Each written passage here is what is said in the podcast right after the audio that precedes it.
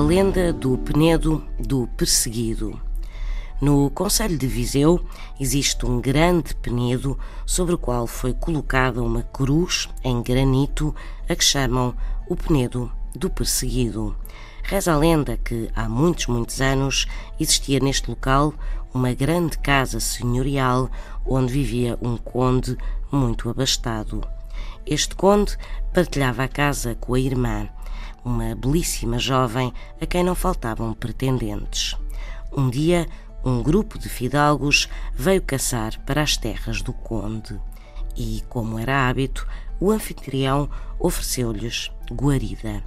Entre os fidalgos encontrava-se um belo cavaleiro que se destacava de todos os outros jovens. Este cavaleiro fez a corte à jovem e conseguiu que ela dele se enamorasse, mas o conde suspeitava das intenções do jovem cavaleiro e quando este, no dia seguinte, após a caçada, lhe foi pedir a mão da irmã, o conde respondeu: Antes dava a mão da minha irmã ao diabo.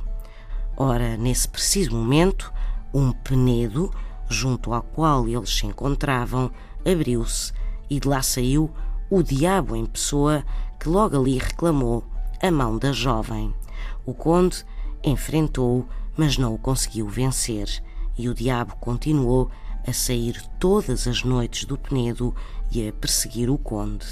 Queria a mão da jovem que lhe tinha sido prometida. E assim foi, até ao dia em que o conde mandou colocar uma cruz sobre o Penedo e diz quem sabe que desde esse dia o diabo nunca mais foi avistado, nem nunca mais perseguiu o conde. Esta é a lenda do Penedo do perseguido. São histórias assim mesmo.